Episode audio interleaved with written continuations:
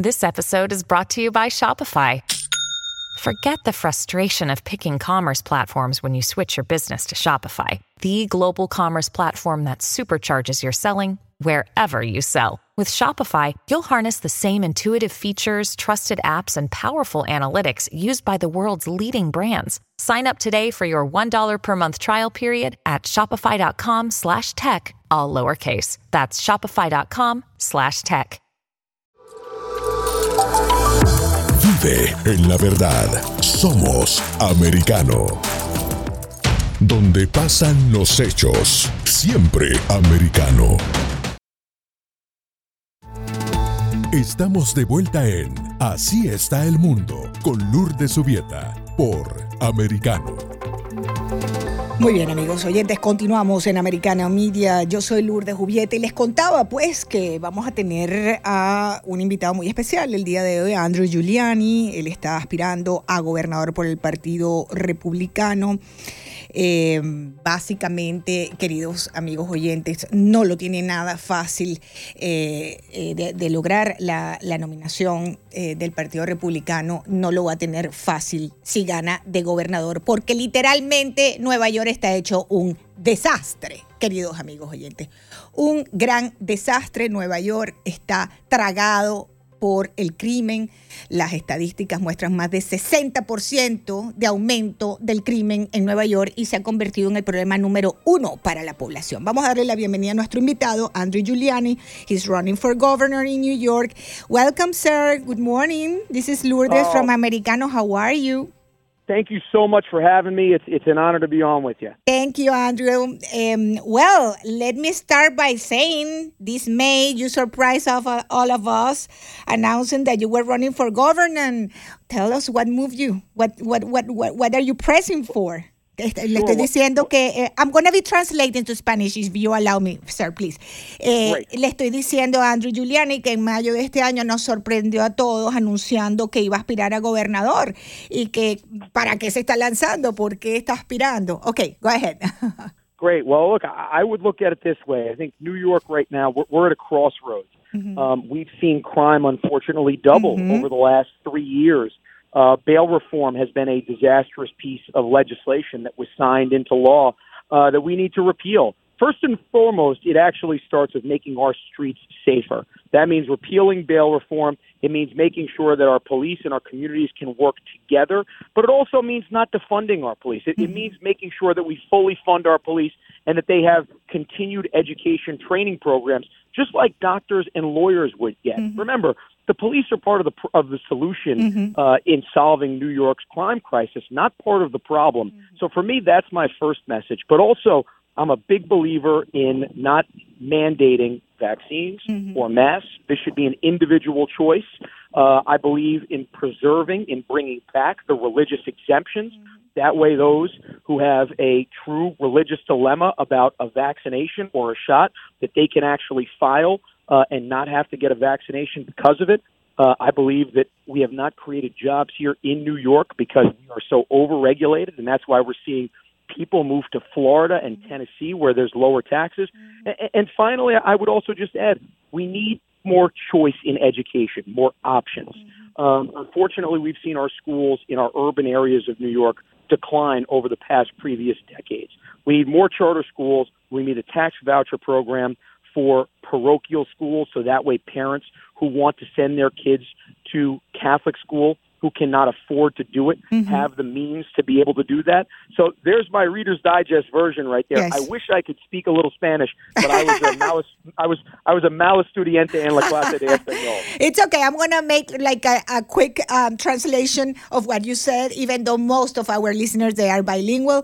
Básicamente Wonderful. lo que está diciendo Andrew Giuliani es que tenemos, estamos en una encrucijada. Dice que su objetivo de ser gobernador es tratar de de convertir a las calles en unas calles mucho más seguras, que hay que eh, conseguirle fondos a la policía porque en vez de quitarle fondos a la policía porque la policía son parte de la solución y no parte del problema y que incluso hay que ayudar a la policía a prepararlos continuamente como se hace con los abogados o con los médicos que continuamente están teniendo em, eh, programas que de, de reeducación, etcétera, ¿no? Adicionalmente dice que se opone a todo lo que es la obligación del uso de vacunas, de las máscaras, este, además cree en las excepciones religiosas, dice que Nueva York es un estado totalmente eh, regulado y por eso la población se esté yendo a estados como la Florida o como Tennessee, quiere que haya más eh, posibilidades en la educación, más escuelas charter y en general una mejor vida para los uh, neoyorquinos. Talking about crime, Andrew, talking about crime, New York City crime statistics show nearly 60% increase compared yeah. to this time last year. I mean, this is the biggest issue for people in New York City. Le estoy diciendo que 60% ha aumentado el crimen en Nueva York y es el problema número uno de la gente. How are you going to do with this? I, I agree, and, and I think that's why I mentioned first and foremost mm-hmm. bail reform. Bail reform was signed into law by Andrew Cuomo three years ago, mm-hmm. uh, and it's been a disaster. And in New York City specifically, you mentioned just this last year a 60% increase mm-hmm. uh, the last year. This has been increasing over the last three years. It's making it tougher for our police to do the job that they were meant to do, uh, tying their hands behind their back and not allowing them to be proactive. I'm losing. Uh, I'm losing you. I'm losing you. Wait, wait, wait, wait. I, I, I lost this. Can last you hear me now? Ah, okay. Can yes. You hear me now? Yes. Thank Great. you. Gracias. Uh, so, so you know, look. Uh, basically, th- this is a, a problem. Bail reform has been a massive problem, uh, and it, the best thing that a governor can do to make sure that they reduce crime is getting rid of bail reform on day one. But I'll tell you something else that we would do on day one. Mm-hmm. The governor actually has control of the MTA, so of the subways the Metro North and the Long Island Railroad, there are there's more control from the board with the governor than the mayor's office. Um, so for me, I would immediately make sure that we put the police and we put the resources to make sure mm-hmm. that our subways are as safe as mm-hmm. possible because that's something that I could do on day one without negotiating with the mayor to show that our streets are safer. Mm-hmm. And, and I'll tell you, if we're able to clean up our subways and make it safe, yes. you'll have more people come into the city. You'll have more people come into the state that will spend their dollars here. There'll be more jobs that will be created. And then the mayor will certainly be pressured to make sure that they're offering as safe an experience above ground as they are on the platforms of our subways and our MTA. Eh, just, just for the record, eh, para, para los oyentes, él nos está diciendo que lo más importante para él el día uno es resolver el tema del bail reform, porque eso ha perjudicado completamente la aplicación de justicia y ha facilitado el crimen, y por el otro lado, tomar el control del metro de Nueva York con eh, ayuda de la policía, que eso es algo que puede hacer en el día uno y que va a contrarrestar el problema de criminalidad. Listen to this numbers, Andrew Giuliani. Um, last month, overall crime in New York went up 59% over the same period in 2021. Crime is being led by felony assault, up 22%, and robbery, up to 56%. I mean, these numbers are this. I wonder why people is coming to Florida. Le pregunto con estos números por qué la gente se está viniendo para Florida.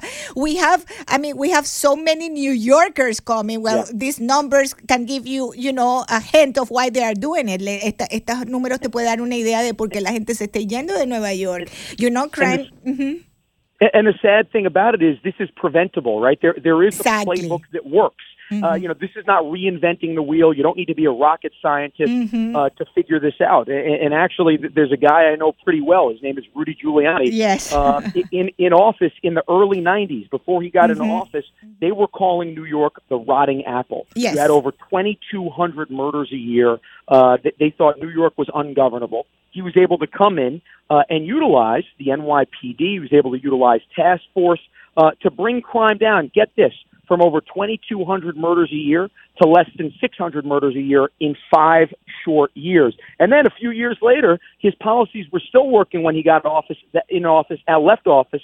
Uh, he actually had less than 300 murders a year on uh, the next mayor's watch because of those policies. We did it once. We can do it again. We just need the right leadership that's going to allow our police to do the job and that's going to do everything they can to make sure that the community understands that we need to work with the police, not vilify them. Estamos conversando con Andrew Giuliani, él está aspirando para gobernador de Nueva York por el Partido Republicano, tiene que ir a unas primarias, estamos hablando del crimen desatado en Nueva York, él dice que esto es que lo más triste de esto es que esto es totalmente prevenible, que antes de que su papá fuera, eh, eh, Rudy Giuliani, fuera... Eh, alcalde de New York City, le decían la manzana podrida a Nueva York y que eh, tomó unas medidas que uh, convirtieron, la, la, voltearon la situación de, de, de Nueva York. Um, talking about uh, former New York City Mayor Rudy Giuliani, when are you um, unleashing your most potent weapon. He is your most potent weapon. I mean, come on, he is your most potent, or no? Oh yeah. Ah, le estoy diciendo que cuando él va a soltar a su a su arma más potente, que es precisamente su papá Rudy Giuliani. Are you unleashing him yes, soon? absolutely. I'll tell you what. Just this last Sunday, so a couple days ago, we had our first Giuliani for Governor rally uh, in Endicott, New York, which is by Binghamton, and we're going to be traveling all around the state mm-hmm. over the next 30 uh, over the next 63 days, which is primary day, and then certainly over the next seven months to make sure that we take back New York. But the answer is yes.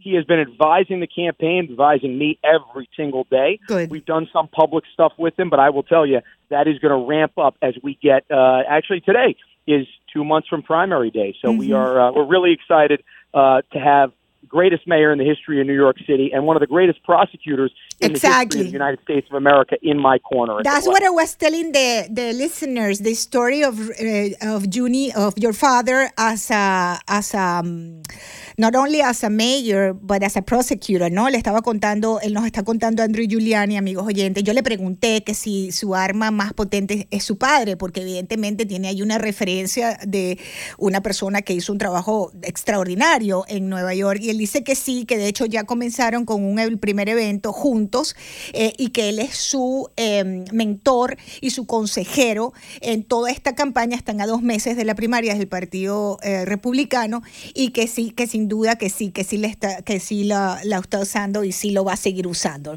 Now, let's talk about Hispanic vote. Andrew, um, New York New York um, traditionally is a blue state. No, New York yeah. has voted democ- Democratic in national elections since 1988. However, there is something important here. New York City has been the most important source of political fundraising in the United States for both yeah. major parties. Four of the top five zip codes in the nation for political contribution are in Manhattan. Okay, yeah. so this is important. yeah. This is very important. Now, Hispanics, um, the majority of Hispanics in New York, they vote blue. Mm-hmm. And I wonder how red is New York for Hispanics right now? And what are you going to do to convince these Hispanic voters you know, to change their mind and say, hey, you have an option here. ¿Cómo vas a hacer para convencer a los votantes hispanos de decirle, oye, tradicionalmente has votado azul, has votado demócrata, pero aquí tienes una buena opción? Eh, yeah. Mm-hmm.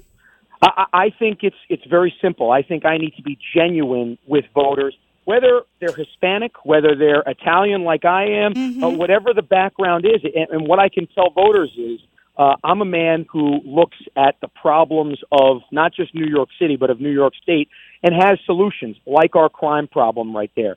Uh, like our out migration problem. We have more people leaving New York than any other state in the country. Hmm. Uh, that's a problem we need to address, not just through crime, but also through our economic issues. Mm-hmm. But also, I'm a man who believes in life.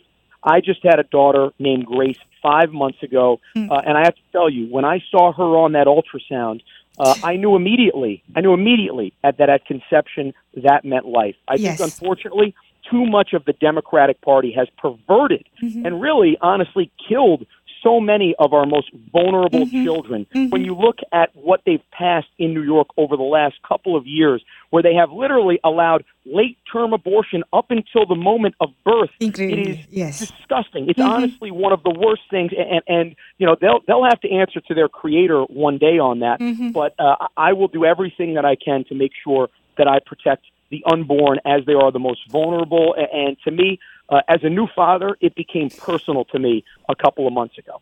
Me está contando Andrew Giuliani que tiene una bebé de cinco meses y que él eh, en Nueva York hay unas, leche, unas leyes que han pervertido hasta la vida y que hay leyes que permiten eh, un aborto hasta un bebé recién nacido.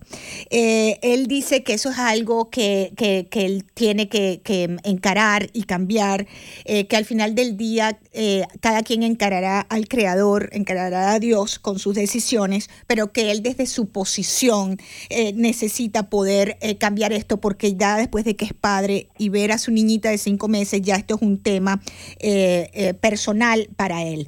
Um, changing subjects, what is your take on what's happening with Twitter and Elon Musk? Um, now uh, we have this uh, deal done. We have a done deal here. Uh, Twitter say Monday that um, it has agreed to sell itself to Elon Musk. Forty-four yeah. billion dollar deal, and and the deal, which by the way will take the company private, um, yeah. well, give him you know that by the way this this company is on the uh, uh it, it, it's on red numbers you need, did you know that andrew twitter is just millions of people in a company that doesn't make money uh, so amazing. It's amazing. So um, they were. Uh, I mean, this is very confusing. so yeah. w- what do you think of this? Uh, what I would say is simply this: I think this is a great victory for our First Amendment. When mm-hmm. you think about what Twitter actually did over the course of the 2020 election, mm-hmm. uh, and them stomping out the New York Post, uh, who had the guts to actually print the fact that the Hunter Biden laptop was real, uh, Twitter immediately silenced uh, one of America's largest circulated and oldest newspapers because they did not agree with it.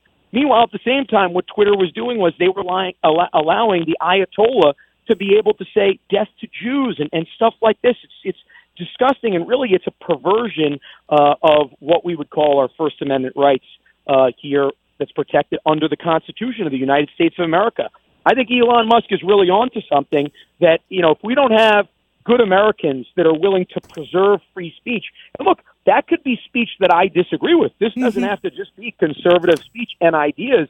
I do think uh, to, to have really the, the best type of a uh, of a country, the best type of a society, we need to have conflicting ideas and discuss and try to figure out how we're doing it. Unfortunately, Twitter has become illiberal. I think Elon Musk, and I'm certainly hopeful that Elon Musk will bring the open forum that is necessary to Twitter because the truth is, um, I really think, in looking at what Twitter has done, what Facebook has done, uh, what Google has done, that Section 230A should be repealed by the federal government because social media companies they have now become publishers. Basically, they have now actually said we are going to allow this stuff to circulate, and we are not going to allow that. Mm-hmm. Um, unfortunately, uh, I think that is the wrong thing for the country. I think uh, Elon Musk buying Twitter is the right thing, and I'm very hopeful that it's a big win for our First Amendment rights and the Constitution. Estamos conversando con Andrew Giuliani, él está aspirando a la gobernación de Nueva York por el Partido eh, Republicano. En dos meses tiene que ir a las primarias, pero los números apuntan a que va a ser el nominado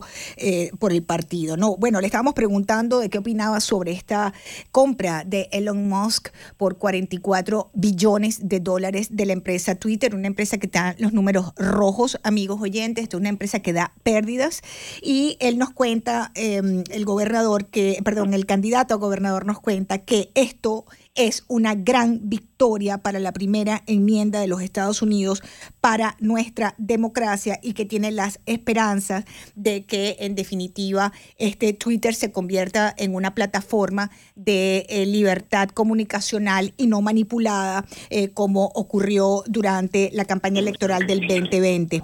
Eh, finally, I, I, have another um, question, uh, a question for you. Now, in two months, we have the primary election. Your your numbers, your numbers looks good, Andrew. Tus números lucen bien, Andrew. it seems that you're gonna win the nomination. Eh, parece que vas a ganar la, la nominación eh, presidencial.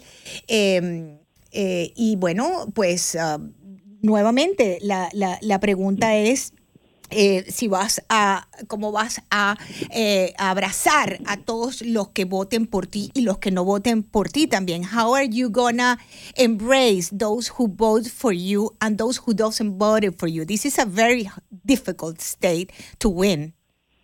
I think more than anything, and, and I alluded to this before, I think you have to be genuine with voters. Too often I hear political consultants say you need to position yourself this way and position yourself that way. Um, what, what I would say is truly the greatest change agents in our country and in world history, they have been genuine to the people that they are looking to uh, govern. And, and to me, this is being genuine. You know, I get asked a lot, right? You work mm-hmm. for President Trump. You're in a blue state. Uh, is that going to hurt you or help you? And I say, well, that's for the voters to determine. But I'm not going to tell you that I'm somebody that I am not. I'm going to mm-hmm. lay it out there, and I'll allow you to determine that. What I can tell New Yorkers is they're going to get somebody that's genuine, that's a fighter, that is thinking every single day not just about his daughter, but about all those New York children, born or unborn, and making sure we do everything to make sure that we can make New York a place that is safe again, a business center of the world again, and a place where we can get a great education that is not perverted by the likes of critical race theory uh, or, or other uh, crazy ideas like gender dysphoria, mm-hmm. where there are 37 different genders. Mm-hmm. I'm sorry. I'm sorry if this offends people, but this is the truth. There are two genders. You can be a man or a woman. And to me, I think it's very important that we have people that stand up and say that. So I am going to be genuine throughout this campaign, and it's up for New Yorkers to decide whether or not that's enough. What I can tell you also in those numbers that you alluded to is we have seen more Democrat and independent support than any other Republican candidate since George Pataki in 2002. And I'm glad to say George Pataki won that race. So we have an amazing chance to win back New York come November 8th of this year. Bueno, eh, it sounds very genuine to me what you just said. no, no, it really sounds genuine to me. Let me translate it. Él dice que vamos a tener a un candidato totalmente genuino y un gobernador totalmente genuino. Esta persona está hablando sin filtros, amigos oyentes, ustedes lo escucharon. Dicen que, dice, entre otras cosas, que él va a convertir nuevamente a Nueva York en el centro financiero mundial que era. Él dice que va em, a, no solamente a mirar por su hija, sino por todos los niños de Nueva York que tengan la mejor educación y la mejor formación. Dice que no va a sucumbir a estas gentes de, eh, de la, de la em, del tema de la, del género, porque para él solamente hay dos géneros que son eh, femenino y masculino. Además dijo que, eh, por supuesto, va a avanzar su agenda conservadora eh, y que lo que va a, es a tratar de crear más empleos y condiciones para que aquellos neoyorquinos que se fueron regresen. One last question, if you allow me. One just one question from listeners. You know, la, there is a perception that um, political corruption is established in New York. Hay una percepción de que la corrupción política está establecida en Nueva York. What are you going to do to change this perception? ¿Qué vas a hacer para cambiar esta percepción? Well, I, I would say it's more than a perception. I think over the last 15 years, we've seen that political corruption has led the day in Albany. When you look at, you know, Eliot Spitzer, governor, mm-hmm. uh, who, who was oh, yes. because of uh, mm-hmm. scandal and a sex scandal. When you look at David Paterson, who did not run for election uh, because of a ticket scandal. When you look at Andrew Cuomo, obviously we don't have enough time mm-hmm. to go into all the scandals of Andrew Cuomo because there are so many. Mm-hmm. And now Kathy Hochul, her first appointment as lieutenant governor, basically her vice president mm-hmm. as governor, was arrested for fraudulent, uh, for campaign finance fraud. Uh, to me, this is very simple. We need to come into Albany with a wrecking ball, very similar to that of what Rudy Giuliani was able to do to New York City and City Hall in the 90s. There was fraud and corruption all around the Koch and Dinkins administrations. Uh, and, and it takes a leader that's going to say, you know what? I'm standing up for the 19.5 million New Yorkers. I'm not standing up for the lobbying class. I'm not standing up for those who are going to make money off of this administration. I'm going to stand up for all those New Yorkers who need a voice up there in Albany. And to be honest, that's why I got into this thing because mm-hmm. I want to make sure that all those who feel like that they haven't had a voice, who feel like, who have seen the corruption out of Albany, that they can have hope again that New York can truly be the kind of place that we want to raise our children. Thank you very much, Andrew Giuliani. Hope to have you again uh, before uh, the race and uh, before November in the show. Me gustaría mucho volverte a tener en el show, Andrew Giuliani. Thank you so much. Muchas gracias, and I'm sorry that I don't hablo español. Mi grammar es muy, muy mal porque soy mal estudiante en la clase de, de español. Mal estudiante. I'm sure you're going to teach Spanish to your daughter. I'm, going I'm, I'm, I'm oh, sure she's going to learn yes. Spanish. yes, yes. Thank you so much, Andrew. Thank you. Thank you. Gracias. Thank you. Gracias. Los hechos relevantes que ocurren en Estados Unidos, Europa, Asia y Medio Oriente, vistos con la mirada experta de la internacionalista Lourdes Subieta. En Así está el mundo.